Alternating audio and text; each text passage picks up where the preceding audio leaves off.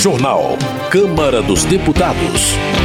Benefícios fiscais para empresas que exploram portos são prorrogados. Proposta de autoria da Câmara vira Política Nacional de Prevenção e Controle do Câncer. Plenário aprova a criação de medalha Rei Pelé para instituições esportivas. Boa noite. A Câmara fez uma homenagem dupla a Pelé, com a criação de uma medalha e a data comemorativa ao milésimo gol. A reportagem é de Antônio Vital.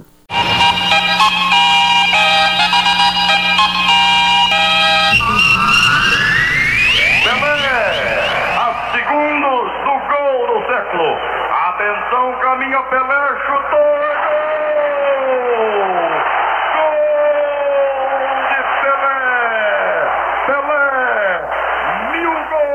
Em 19 de novembro de 1969, o Brasil parou para testemunhar pelo rádio um momento histórico, o milésimo gol de Pelé, de pênalti, contra o Vasco, no Maracanã. Quase um ano após a morte do maior atleta do século XX, o brasileiro mais conhecido no mundo, o plenário da Câmara aprovou o projeto que institui 19 de novembro o Dia do Rei Pelé. E não foi a única homenagem de deputados e deputadas. O plenário também aprovou o projeto que cria a Medalha Rei Pelé, a ser concedida pela Câmara no mês de fevereiro de cada ano. A medalha será entregue pela pela Câmara a pessoas e instituições que se destacarem na promoção do acesso de pessoas de baixa renda ou em situação de vulnerabilidade social aos esportes. Serão condecoradas 10 pessoas e 5 instituições públicas ou privadas indicadas por qualquer deputado ou deputada e selecionadas por uma comissão julgadora, nomeada pela Comissão do Esporte e pela Segunda Secretaria da Câmara. O projeto foi apresentado pelo deputado Gilvan Máximo, do Republicanos do Distrito Federal, e recebeu parecer favorável do deputado Luiz Lima, do PL do Rio de Janeiro. Gilvan Máximo justificou a homenagem.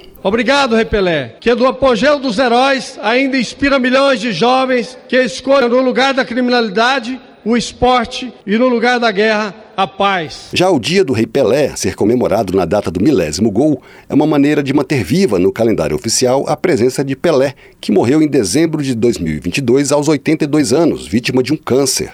O projeto foi apresentado pelos deputados Luciano Dussi, do PSB do Paraná, e Felipe Carreiras, do PSB de Pernambuco, que classificou a homenagem como justa. Não será um dia que será feriado, mas nós achamos justo que o parlamento brasileiro faça uma homenagem ao brasileiro atleta do século, famoso mundialmente por seus feitos dentro e fora de campo. O rei transcendeu as fronteiras do futebol para se tornar uma verdadeira instituição nacional.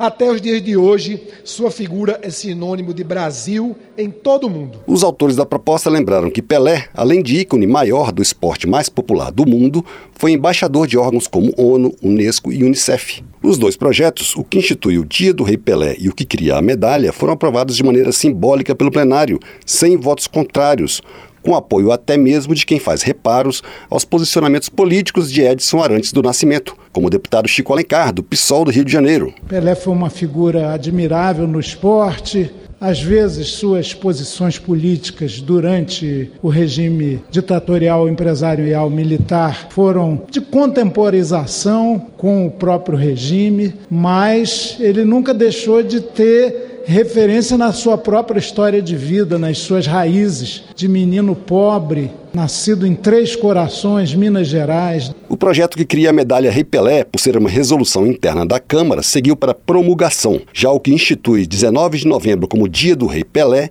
seguiu para análise do Senado. Da Rádio Câmara de Brasília, Antônio Vital. Relações Exteriores. Gabriel Mota, do Republicanos de Roraima, alerta para a situação tensa na fronteira entre Guiana e Venezuela.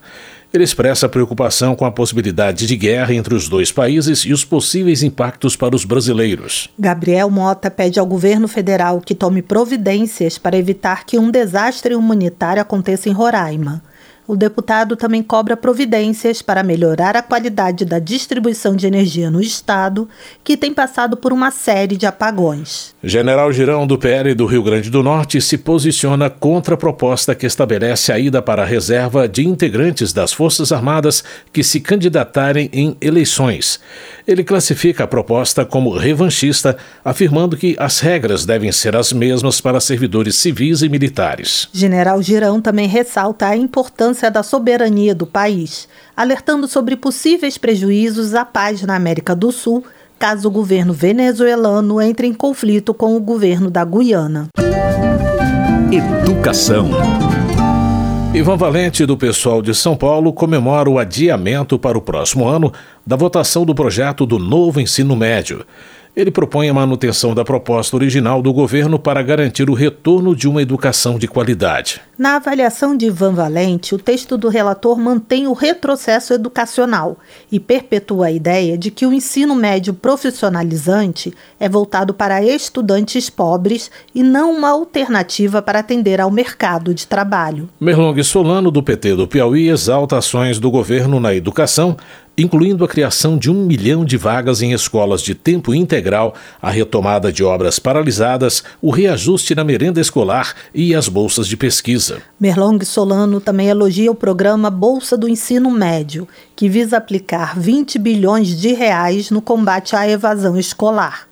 O deputado explica que o programa vai oferecer uma bolsa de aproximadamente 170 reais por mês, funcionando como uma poupança que vai ser resgatada na conclusão do período. Saúde. Nova lei institui a Política Nacional de Prevenção e Controle do Câncer. Conheça os principais pontos da norma na reportagem de Maria Neves. Sancionada sem vetos a lei que institui a Política Nacional de Prevenção e Controle do Câncer e o Programa Nacional de Navegação da Pessoa com Diagnóstico de Câncer. O projeto que deu origem à lei foi sugerido pela Comissão Especial da Câmara, que analisou as ações de combate ao câncer no país. As novas regras passam a valer em 180 dias. A lei estabelece como objetivos centrais das ações do governo, além da redução da mortalidade mortalidade por câncer, a diminuição da incidência da doença, assim como a garantia de acesso ao cuidado integral e a melhoria da qualidade de vida dos pacientes. As novas regras também prevêem a oferta de cuidado multidisciplinar aos pacientes, com atendimento de profissionais como psicólogos, nutricionistas, fisioterapeutas e dentistas. Outra medida prevista é a celeridade no processo de análise e de incorporação de medicamentos destinados à pessoa com câncer no Sistema Único de Saúde. Pela norma, o prazo para a oferta dos remédios pelo SUS será de 180 dias a partir da aprovação pela Comissão Nacional de Incorporação de Tecnologias. A iniciativa determina ainda a criação de um sistema de dados com capacidade para registrar casos de suspeitas e de confirmações do câncer. A ferramenta permitirá a verificação da posição em fila de espera para consultas, procedimentos de diagnóstico, tratamentos e transplantes. O relator do projeto que deu origem à lei na Câmara, deputado Léo Prates, do PDT da Bahia, considera que a nova lei vai resolver boa parte dos problemas enfrentados por quem precisa de tratamento para o câncer. Essa inovação legislativa tem grande potencial para a resolução dos principais problemas da atenção oncológica em nosso país, permitindo diagnósticos mais precoces, um aumento nas chances de cura e melhoria da qualidade de vida das pessoas que convivem com o câncer. O Instituto Nacional de Câncer estima que entre 2023 e 2025 devem ocorrer 704 mil novos casos da enfermidade no Brasil. O câncer de mama feminina e o de próstata são os mais comuns, com 73 mil e 71 mil novos casos esperados. Quanto ao programa de navegação da pessoa com câncer, a legislação estabelece que o poder público deve realizar uma busca ativa dos pacientes e oferecer acompanhamento individual, tanto no que se refere ao diagnóstico quanto a tratamento. O objetivo da medida é aumentar os diagnósticos precoces e reduzir a mortalidade. No que se refere à prevenção, por exemplo, o governo espera enfrentar os impactos dos agrotóxicos na saúde humana. Na etapa de rastreamento e diagnóstico, o texto permite o uso de telesaúde para consultas de atenção especializada. Já no tratamento, um dos princípios é a utilização de alternativas terapêuticas mais precisas e menos invasivas. A lei também determina que todas as medidas relativas a cuidados paliativos aplicados aos pacientes terminais estejam disponíveis em todos os níveis, da atenção primária ao atendimento especializado. Da Rádio Câmara de Brasília, Maria Neves. Delegada Catarina, do PSD, destaca as atividades do programa Opera Sergipe, desenvolvido pelo governo do estado e que tem como objetivo garantir a realização de cirurgias eletivas. De acordo com a deputada, em três meses foram realizados mais de 5 mil procedimentos. Delegada Catarina elogia o trabalho dos hospitais filantrópicos envolvidos no programa e ressalta a falta de burocracia como uma das vantagens. A deputada também informa que destinou 6 milhões de reais em emendas parlamentares para o Opera Sergipe. A Câmara concluiu a votação de proposta que obriga que as campanhas educativas da área de saúde sejam acessíveis a pessoas com deficiência. A reportagem é de Paula Moraes. Uma proposta aprovada pela Comissão de Constituição e Justiça da Câmara estabelece que as campanhas educativas e de conscientização, como o Outubro Rosa, que alerta para o câncer de mama, ou o Dia Mundial de Combate à AIDS, sejam produzidas com materiais ou recursos audiovisuais apropriados para pessoas com deficiência, como os cegos. O relator da proposta, deputado Zé Haroldo Catedral, do PSD de Roraima, defendeu o texto. Apesar dos muitos méritos do Estatuto da Pessoa com Deficiência, é, ainda existem lacunas que precisam ser sanadas. Então, portanto, esta aprovação ela é mais um avanço nessa legislação e na garantia de políticas de proteção dos direitos das pessoas com deficiência. O acesso à cidadania ela não pode ser uma via de exclusão dos mais vulneráveis da nossa população. É, ao promover esse amplo acesso às campanhas educativas, nós estamos garantindo que a informação sobre os direitos, os deveres e os serviços essenciais chegue a todos os brasileiros. O projeto que busca incluir mais pessoas com deficiência nas campanhas educativas e de conscientização veio do Senado e segue para a sanção presidencial. Da Rádio Câmara de Brasília, Paula Moraes. Política. Nicolas Ferreira, do PL de Minas Gerais, lamenta a decisão da Justiça que o condenou em segunda instância a pagar uma multa de 30 mil reais por transfobia. O deputado afirma que a condenação se deu por questões ideológicas e acredita que a decisão fere sua liberdade de expressão. Nicolas Ferreira critica o ativismo LGBT e sugere que a preocupação do movimento não é com as pessoas, e sim com interesses políticos. Ele afirma que vai continuar a defender suas convicções, mesmo diante de ameaças e multas. Roberto Monteiro, pai do PL do Rio de Janeiro, reforça sua admiração por Jair Bolsonaro. O deputado destaca a popularidade de Bolsonaro, afirmando que é emocionante ver o clamor do povo ao encontrar com o ex-presidente. Roberto Monteiro Pai afirma que nenhuma outra autoridade do cenário político tem a popularidade de Bolsonaro.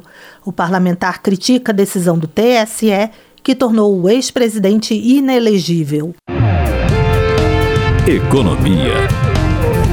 Helder Salomão, do PT do Espírito Santo, informa que o governo pretende aumentar em 100 reais o salário mínimo para o próximo ano.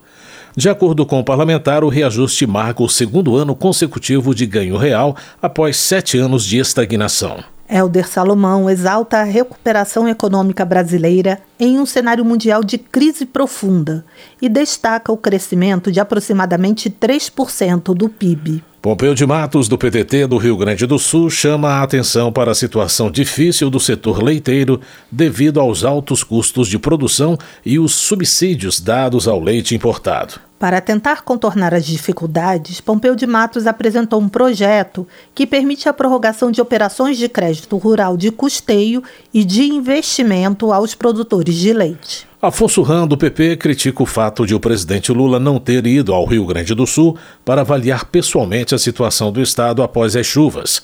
O deputado também menciona a falta de efetividade no repasse de recursos federais. Em relação ao agronegócio, Afonso Ram pede mais atenção do governo federal e critica a visão negativa do presidente Lula sobre o setor.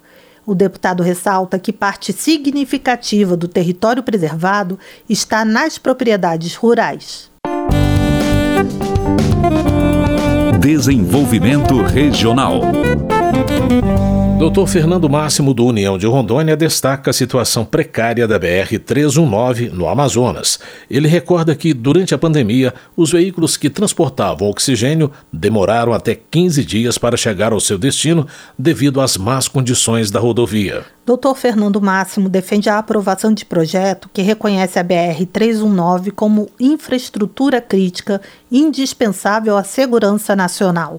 O deputado ressalta que o texto prevê a recomposição do pavimento em diversos trechos e a adaptação das estruturas já existentes para possibilitar travessia segura da fauna na região. O suco do Republicanos está indignado com proposta de aumento da alíquota do ICMS no Rio Grande do Sul, anunciada pelo executivo local e retirada logo em seguida. Zuco classifica o atual governo do Rio Grande do Sul como desorganizado, afirmando que a medida iria afetar principalmente a população mais pobre. O parlamentar também reclama da falta de incentivo para empreendedores no estado. Trabalho. Glauber Braga, do pessoal do Rio de Janeiro, oferece seu apoio ao movimento que reivindica aumento no número de dias de folga para os trabalhadores. De acordo com Glauber Braga, o grupo encaminhou ao Congresso um documento no qual destaca a exaustão física e mental dos trabalhadores e solicita a redução da jornada de trabalho sem perdas salariais. Leonardo Monteiro, do PT de Minas Gerais, parabeniza o Sindicato dos Servidores Municipais de Governador Valadares por resistir ao processo de concessão e venda do SAI, serviço responsável pelo tratamento de água e esgoto no município. Leonardo Monteiro informa que o Tribunal de Contas do Estado suspendeu a venda por suspeitas de ilegalidades no edital de concorrência pública. Entre os impactos negativos da venda, o deputado destaca o possível aumento das tarifas e a indefinição sobre o futuro dos servidores da companhia. Luiz Carlos Rauli, do Podemos do Paraná, comemora os 225 anos da praticagem no Brasil, destacando a importância do desenvolvimento da atividade para a condução segura de navios na entrada e saída dos portos. Luiz Carlos Rauli elogia a boa regulação do setor e atribui ao mercado brasileiro o padrão mundial de qualidade. O deputado destaca o curso de atualização para práticos, ATPR, como o primeiro do mundo em referência internacional. Votação. O plenário da Câmara aprovou o projeto que prorroga até 2028 os benefícios fiscais para as empresas que exploram portos. Mais detalhes com o repórter Antônio Vital. O regime especial de tributação, conhecido como reporto, terminaria no dia 31 de dezembro deste ano. O reporto reduz a carga tributária sobre bens adquiridos por operador privado de portos, assim como pelos concessionários e arrendatários.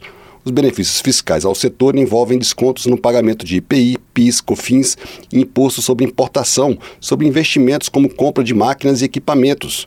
Criado em 2004, o reporto vem sendo prorrogado pelo Congresso desde 2007. Atualmente, os mesmos incentivos valem para concessionárias de transporte ferroviário e para empresas de dragagem. Hoje, a maioria dos estados, com exceção de Roraima e do Distrito Federal, concede ainda isenção do pagamento de ICMS para ativos pertencentes às empresas beneficiadas pelo reporto. O relator da proposta, deputado Hugo Mota, do Republicanos da Paraíba, disse que a prorrogação do regime especial de tributação para os portos é importante para manter a competitividade ao Brasil ele acrescentou que o custo da prorrogação do reporto é pequeno quando comparado aos benefícios do regime especial. Segundo Hugo Mota, a não prorrogação poderia causar prejuízo às concessionárias e aumentar as tarifas cobradas. O reporto é muito importante para o desenvolvimento do setor de infraestrutura. O custo fiscal da prorrogação da medida é pouco relevante quando comparado com os benefícios trazidos para o setor. Além disso, a não prorrogação do reporto poderá ensejar em um movimento para reequilíbrio dos contratos de concessões, o que pode aumentar as tarifas praticadas e reduzir o investimento em infraestrutura. Como já tinha sido aprovado também pelo Senado, o projeto que prorroga até 2028 os benefícios fiscais dos portos seguiu para a sanção presidencial e pode virar lei. Da Rádio Câmara de Brasília, Antônio Vital. Termina aqui o jornal Câmara dos Deputados, com trabalhos técnicos de Everson Urani e apresentação de José Carlos Andrade e Mônica Tati. Uma boa noite para você. Uma ótima noite. A Voz do Brasil retorna amanhã. Você ouviu A Voz do Brasil. Boa noite.